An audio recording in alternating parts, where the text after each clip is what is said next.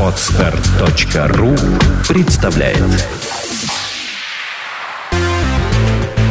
Бизнес-старт. Мы поможем молодым предпринимателям. Авторская программа Марии Иржембицкой. Рада приветствовать всех слушателей этой передачи. Надеюсь, вы найдете для себя много полезного. Этот час будет для вас не просто потерянным временем. Сегодня мы начинаем цикл передач, который будет посвящен проблемам, с которыми сталкиваются начинающие предприниматели. Разговор пойдет о темах, начиная с вопросов регистрации организации, а продолжим мы налоговыми системами. Какие бывают налоги, какие системы налогообложения будут наиболее выгодны для вашей организации. Открываем мы наш цикл темой «Бизнес-старт». Сегодня мы не будем говорить о том, какие области предпринимательства могут принести наибольший доход и являются наиболее перспективными в настоящее время. Это будет тема интересна уже тем, кто выбрал направление своей будущей деятельности и подошел к моменту регистрации. Именно на этом этапе и возникает масса вопросов и страхов, связанных с боязнью и проблемами именно бюрократической составляющей этого процесса. Главный вопрос, с чего начать. Начинающие предприниматели на этом этапе должны ответить для себя на пять основных вопросов. Именно их мы сегодня с вами и разберем. Первым вопросом, на который необходимо дать самим себе ответ, это в какой форме мы с вами будем регистрировать предприятие. На сегодня наиболее распространенными формами являются ИП, индивидуальный предприниматель, ООО, ЗАО и ОАО.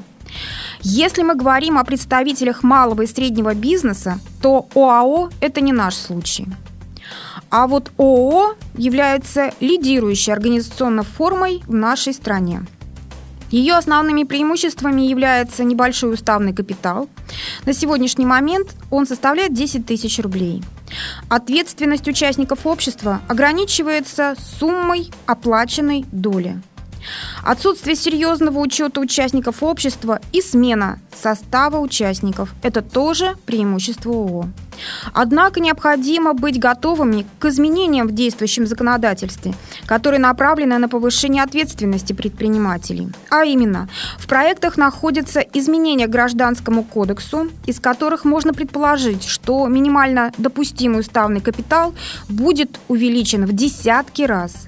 Кроме того, планируется порядок внесения уставного капитала изменить. Если сегодня у нас есть ограничения а, по поводу того, что к моменту начала процедуры регистрации участники общества должны оплатить не менее 50% уставного капитала, то в тех поправках, которые находятся на рассмотрении, эта доля будет увеличена до двух третей.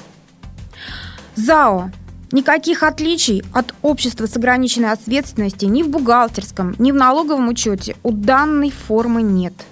Отличием и немаловажным является необходимость регистрации эмиссии акций и отчета о выпуске ценных бумаг. Данные документы необходимо подать в региональное отделение Федеральной комиссии по рынку ценных бумаг.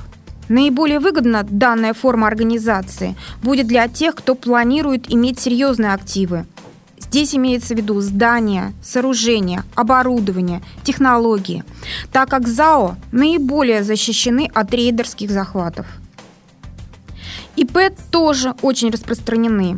К явным преимуществам относятся отсутствие необходимости вести в полном объеме бухгалтерский учет, и в случае использования упрощенной системы налогообложения или ЕНВД – также ИП могут не открывать расчетные счета, если у них нет необходимости производить расчеты с поставщиками по безналичному расчету. ИП могут оплачивать налоги через отделение Сбербанка без открытия счетов. У ИП больше возможностей по изъятию наличных денег из оборота для личных нужд. Однако необходимо учитывать, что за свою деятельность индивидуальные предприниматели отвечают всем своим движимым и недвижимым имуществом, как перед контрагентами, например, покупателями и поставщиками, так и перед контролирующими органами, в частности МНС, здесь имеются в виду штрафы и налоги.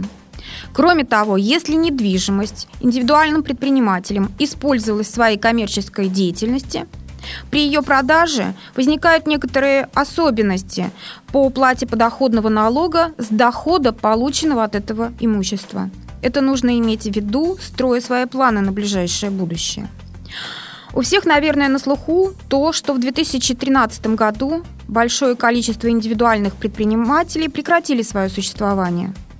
Это было в первую очередь связано с тем, что именно с 2013 года возросли в два раза отчисления во внебюджетные фонды.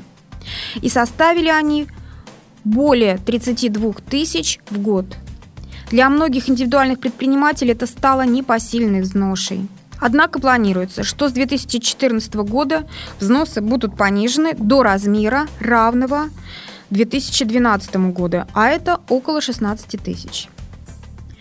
Период создания организации часто встает вопрос об определении адреса регистрации вновь открываемого общества. Это связано с тем, что не всегда к моменту регистрации выбрано место аренды, либо род деятельности новой организации не требует отдельного офиса – Здесь многие начинающие предприниматели допускают серьезную ошибку и покупают так называемые юридические адреса. Во-первых, в нашем законодательстве отсутствует понятие юридический адрес. В налоговом кодексе есть требования, из которого вытекает, что организация должна быть зарегистрирована в качестве налогоплательщика по месту нахождения исполнительного органа – а исполнительным органом по положению устава у нас является генеральный директор. Следовательно, это должен быть либо адрес арендуемого помещения, либо адрес по прописке генерального директора. Здесь я хочу обратить ваше внимание на то, что если вы уже провели переговоры в отношении арендуемого помещения, то до момента регистрации вы можете попросить от собственника помещения гарантийное письмо, в котором он гарантирует заключение договора аренды после проведения процедуры регистрации общества. Форма такого письма не формализована, она может быть написана э, в форме свободного письма. Необходимость такого письма вызвана тем, что многие собственники отправили в органы госреестра письма, запрещающие без их согласия регистрировать организации на их адрес. В чем же опасность этих купленных адресов? Большая их часть является так называемыми адресами массовой регистрации. В этом случае, подав документы на регистрацию своей фирмы по настоящему адресу, вы можете получить отказ в связи с предоставлением недостоверной информации. В этом случае госпошлина вам будет не возвращена, а ее размер достаточно существенен. Это 4000 рублей. Кроме того, будут потеряны денежные средства, которые вы потратили на услуги нотариуса для заверения регистрационной формы. То есть 4,5 тысячи рублей при последующей регистрации вы должны будете заплатить опять.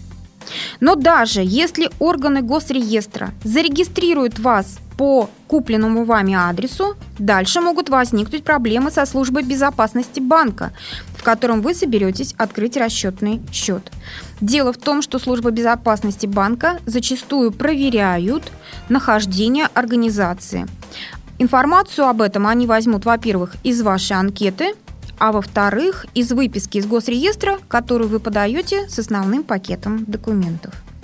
Но даже если и этот этап вы пройдете успешно, дальше в процессе деятельности вашей фирмы налоговая инспекция и другие государственные органы будут направлять в адрес вашей организации разнообразные письма с требованиями, с запросами, иные информационные сообщения – и в случае, если письмо налоговой инспекции, направленное в ваш адрес в виде заказного письма, вернется с формулировкой от почты получатель по адресу отсутствует, налоговая инспекция имеет право наложить на вашу организацию штраф в размере 5000 рублей и с требованием привести в соответствие информацию в госреестре с существующей ситуацией. У индивидуальных предпринимателей данной проблемы нет. так как индивидуальные предприниматели регистрируются по адресу прописки. А в налоговую можно направить информационное письмо с просьбой высылать корреспонденцию по иному адресу. Третья проблема. Подготовка документов для подачи в госреестр. С 4 мая 2013 года действуют новые формы для регистрации организаций и внесения изменений в отношении уже действующих организаций. Так как формы еще окончательно не утверждены и не отработаны требования к их заполнению, в настоящее время существует большой процент технических отказов, вызванных именно ошибками в заполнении этих форм – и в этом случае также госпошлина и нотариальные услуги будут вами потеряны. Поэтому имеет смысл либо обратиться в юридический отдел госреестра для проверки и консультации, либо в юридическую фирму, которая предоставляет такие услуги и гарантирует вам правильность заполнения. И в случае получения технических отказов по вине юридической компании, либо в результате ошибок допущенных при заполнении регистрационных форм, как правило, госпошлины и нотариальные услуги юридическими компаниями проплачиваются повторно из собственных средств, и вы не теряете на этом. Если набрать в поисковых системах запрос на поиск образца устава общества с ограниченной ответственностью, вы найдете несколько десятков тысяч вариантов – Однако надо иметь в виду, что все они являются шаблонами и не отражают всех нюансов, касающихся конкретного предприятия и взаимоотношений внутри вашего конкретного общества. Урегулировать взаимоотношения между участниками общества целесообразнее еще до начала деятельности в соответствующих уставах общества, так как в последующем при возникновении спорных ситуаций между участниками будет достаточно сложно их разрешить мирным путем. Наиболее Важно внимательно отнестись к написанию устава в том случае, если участников общества там будет два и более. Положениями действующего законодательства даются право обществам отражать в уставе следующие моменты. Порядок создания и ликвидации филиалов и представительств. Здесь имеется в виду, в какой пропорции должно произойти голосование «за», чтобы данное решение было принято. Способы увеличения уставного капитала. Здесь имеется в виду, каковы способы увеличения этого уставного капитала. Вариантами может быть внесение наличных средств, и это будет единственным вариантом. Внесение вечных вкладов. Увеличить уставный капитал можно и за счет накопленной чистой прибыли. Нужно указать, какие способы для вашего общества вы считаете наиболее верными, правильными и отразить их в уставе. Можно ограничить размер долей участников в обществе. То есть, например, вас трое участников. И вы говорите, что в обществе все участники обязаны иметь равные доли, независимо от увеличения или уменьшения размера уставного капитала. В уставе можно прописать запрет на залог долей. Дело в том, что на сегодняшний момент у нас все чаще берутся кредиты. И один из ваших участников тоже может захотеть взять кредит и залогом может предложить свою долю в уставном капитале. Если не отразить в уставе запрет на залог долей, в какой-то момент вы можете получить в виде соучредителя, участника, совершенно незнакомое вам лицо, либо банк, который изъял в счет погашения долга долю в вашем обществе. В уставе можно также описать процедуру оформления продажи долей участниками общества. Здесь вы можете прописать, когда, в какие сроки участник должен написать заявление, собрать участников общества и обсудить с ними возможность продажи долей. Дело в том, что участники общества имеют приоритетное право на покупку доли. Тем не менее, можно отразить нюансы, которые обезопасят вас от получения в компаньоны либо в партнеры совершенно незнакомых людей. Уставом можно регламентировать цену выкупа доли участников, который принял решение об ее отчуждении. Кроме того, можно отразить порядок и сроки выплаты стоимости доли в случае, если участник передает свою долю самому обществу. Кроме того, уставом необходимо зафиксировать периодичность распределения прибыли, то есть выплату дивидендов. В том числе принцип распределения этих дивидендов. Дело в том, что законодательство предусматривает два варианта. Первый – это пропорционально долям, которые принадлежат участников, либо непропорционально по-иному. Предположим, вы с участником, с вашим партнером имеете по 50%. Однако в уставе может быть отражено, что один из участников, предположим, вы, имеете право на получение 25% от суммы дивидендов, а второй – 75%. В уставе необходимо отразить необходимость формирования резервного фонда общества. Этот фонд может быть направлен на покрытие убытков, который может возникнуть в будущем. В противном случае, если все-таки вы решите создавать этот резервный фонд, вы будете терять на налогах. Процедуры и порядок голосования на общем собрании участников также необходимо прописать в уставе нашего общества. Этот перечень не является закрытым. Поэтому часть приведенных мной положений может быть убрана из устава, а что-то добавлено. Главное, чтобы положения устава не противоречили действующему законодательству об обществах с ограниченной ответственностью. Где же посмотреть, в каких законодательных актах вы должны искать информацию и требования к уставам? Первым документом является, конечно же, Гражданский кодекс. Это часть, а, которая посвящена обществом с ограниченной ответственностью. Кроме того, существует закон об обществах с ограниченной ответственностью. Его номер 14 ФЗ от 8 февраля 1998 года.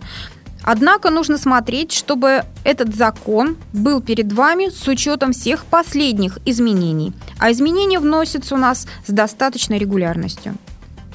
К индивидуальным предпринимателям – все вышесказанное по поводу устава не имеет отношения, так как нашим законодательством устав для ИП не предусмотрен. А для регистрации им необходимо подать только заполненную регистрационную форму и квитанцию об оплате госпошлины в размере 800 рублей. Четвертый этап Предприниматель должен определиться с выбором системы налогообложения, которая будет экономически выгодной для компании с одной стороны и не будет помехой в работе с потенциальными клиентами с другой. На сегодня существует две системы налогообложения. Традиционная система налогообложения и упрощенная, которая в свою очередь также делится на систему с базой доходы и на систему с базой доходы минус расходы. ИП, кроме всего вышеперечисленного, могут использовать и патентную систему, которая появилась у нас с начала 2013 года. А в регионе Санкт-Петербург начнет действовать только с начала 2014 года. Распространенной ошибкой многих предпринимателей является то, что они рассматривают единый налог на вмененный доход как систему налогообложения. Это не так. ЕНВД – это только налог – который предприниматель должен уплачивать или может уплачивать, находясь как на традиционной системе налогообложения, так и на упрощенной. ЕНВД возникает только в отношении тех видов деятельности, которые закреплены в нашем законодательстве. Перечень видов деятельности вы можете увидеть как в налоговом кодексе, так и в законодательстве территориальном в отношении единого налога по вмененному доходу. Информацию эту вы можете найти как в интернете, так и обратившись за консультацией в территориальную налоговую инспекцию, либо в специализированные бухгалтерские, либо юридические фирмы. Единый налог на вмененный доход до недавнего времени был обязателен, и в случае осуществления деятельности, попадающей под этот перечень, организация именно обязана была его уплачивать. Однако с 2013 года ЕНВД стал добровольным. И в случае, если вы хотите его уплачивать, вы обязаны подать в налоговую инспекцию уведомление. ЕНВД у нас может совмещаться как с упрощенной системой налогообложения, так и с традиционной. Мало того, в процессе своей деятельности вы можете совмещать ЕНВД с другими системами налогообложения, но по разным видам деятельности. Например, у вас производство и магазинчик по продаже продукции, который вы выпускаете. В этой ситуации ваш магазинчик может использовать единый налог на вмененный доход, а производство может использовать как упрощенную систему налогообложения, так и традиционную систему налогообложения, исходя из ваших пожеланий и нюансов, которые будут видны э, от состава ваших клиентов. Теперь несколько слов о традиционной системе налогообложения. Эту систему налогообложения могут использовать организации всех форм, в том числе и индивидуальные предприниматели. Организации и предприниматели, использующие эту систему налогообложения, уплачивают все налоги и взносы, предусмотренные нашим налоговым кодексом. Кому же выгодно использовать традиционную систему налогообложения, несмотря на трудности в бухгалтерском налоговом учете и на повышенную налоговую нагрузку? В первую очередь, это те организации индивидуальные предприниматели, потребителями которых являются предприятия и организации, также применяющие традиционную систему налогообложения. Это обусловлено желанием заказчиков получать так называемый входной НДС в документах от их поставщиков – Кроме того, традиционная система налогообложения должна применяться теми организациями, которые по законодательству не имеют права применять упрощенную систему. В налоговом кодексе есть перечень организаций, которые не имеют права применять упрощенную систему. Это предприятия, которые имеют филиалы и представительства. Это банки, страховщики, негосударственные пенсионные фонды, инвестиционные фонды, профессиональные участники рынка ценных бумаг, ломбарды, организации индивидуальные предприниматели, применяющие единый сельхозналог, а также организации, которых долю в уставном капитале имеют организации, не являющиеся субъектами малого предпринимательства, и их доля превышает 25%. Кроме того, есть ограничение по численности. Если ваша организация работает 100 человек и более, упрощенка для вас закрыта. Кроме того, если ваша организация владеет основными средствами и их стоимость превышает 100 миллионов рублей, в этом случае вы тоже теряете право применять упрощенку. Иностранные организации на территории Российской Федерации также не имеют права применять упрощенную систему налогообложения, так как она все-таки является легатирующей и направлена на поддержание российского бизнеса. Если организация решила перейти на упрощенную систему налогообложения, она имеет право это сделать, но только начиная с нового финансового года. Для этого необходимо в срок до 31 декабря предшествующего года подать соответствующее уведомление в свою территориальную налоговую. А вот в случае, если вы планируете начать применять упрощенную систему налогообложения с момента регистрации как общества, так и индивидуального предпринимательства, вам необходимо в срок 30 дней подать в территориальную налоговую, за которую вы будете закреплены в последующем, уведомление котором будет сказано, что вы хотите применять упрощенную систему налогообложения с момента регистрации организации. И также в этом уведомлении нужно указать вариант упрощенной системы налогообложения, который вы выбрали. Напоминаю, это может быть либо база доходы, либо база доходы минус расходы. Кому выгодно использовать упрощенную систему налогообложения? И какой вид более предпочтителен для разных видов деятельности? В первую очередь упрощенная система налогообложения выгодна предпринимателям и организациям, конечными потребителями которых является население, либо предприятия и ИП, которые тоже применяют упрощенную систему налогообложения, либо уплачивают ИНВД, так как этим потребителям не нужен входной НДС. Ранее мы уже говорили с вами, что УСН делится на два подвида.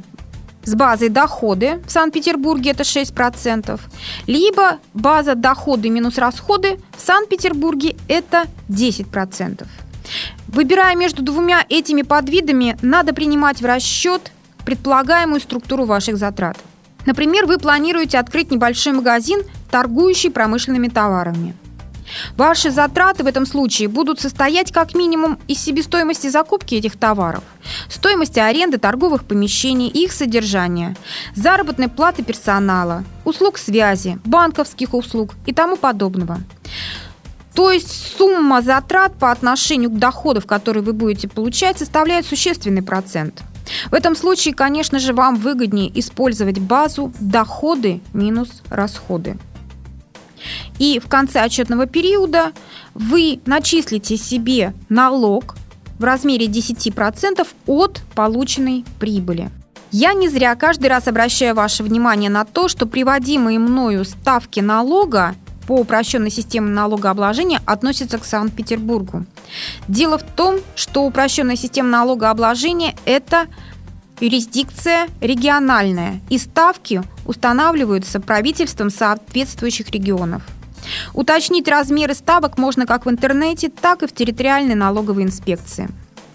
Рассмотрим другой вариант. Предположим, вы собираетесь открыть организацию, либо зарегистрировать индивидуальное предпринимательство и заниматься либо консультированием, рекламой, дизайнерской деятельностью.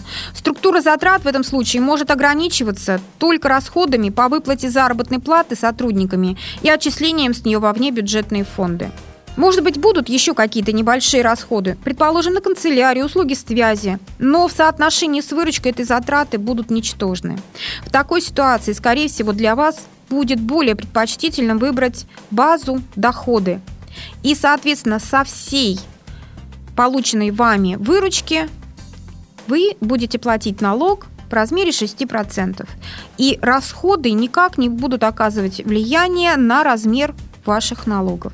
Более подробно о системах налогообложения и видах уплачиваемых налогов, а также о принципах налогового планирования мы можем поговорить с вами в следующей передаче, продолжающей наш цикл. А сейчас мы должны рассмотреть следующий завершающий шаг при регистрации либо создании общества. А это выбор банка. Здесь необходимо учитывать несколько основных факторов. Надежность банка, срок жизни его на рынке банковских услуг – стоимость обслуживания счетов, единовременные платежи при открытии и закрытии счетов, а также расположенность филиалов банка, которые будут удобны для вас. Кроме того, хорошо бы оценить качество предлагаемой системы банка клиента, а также возможности кредитования.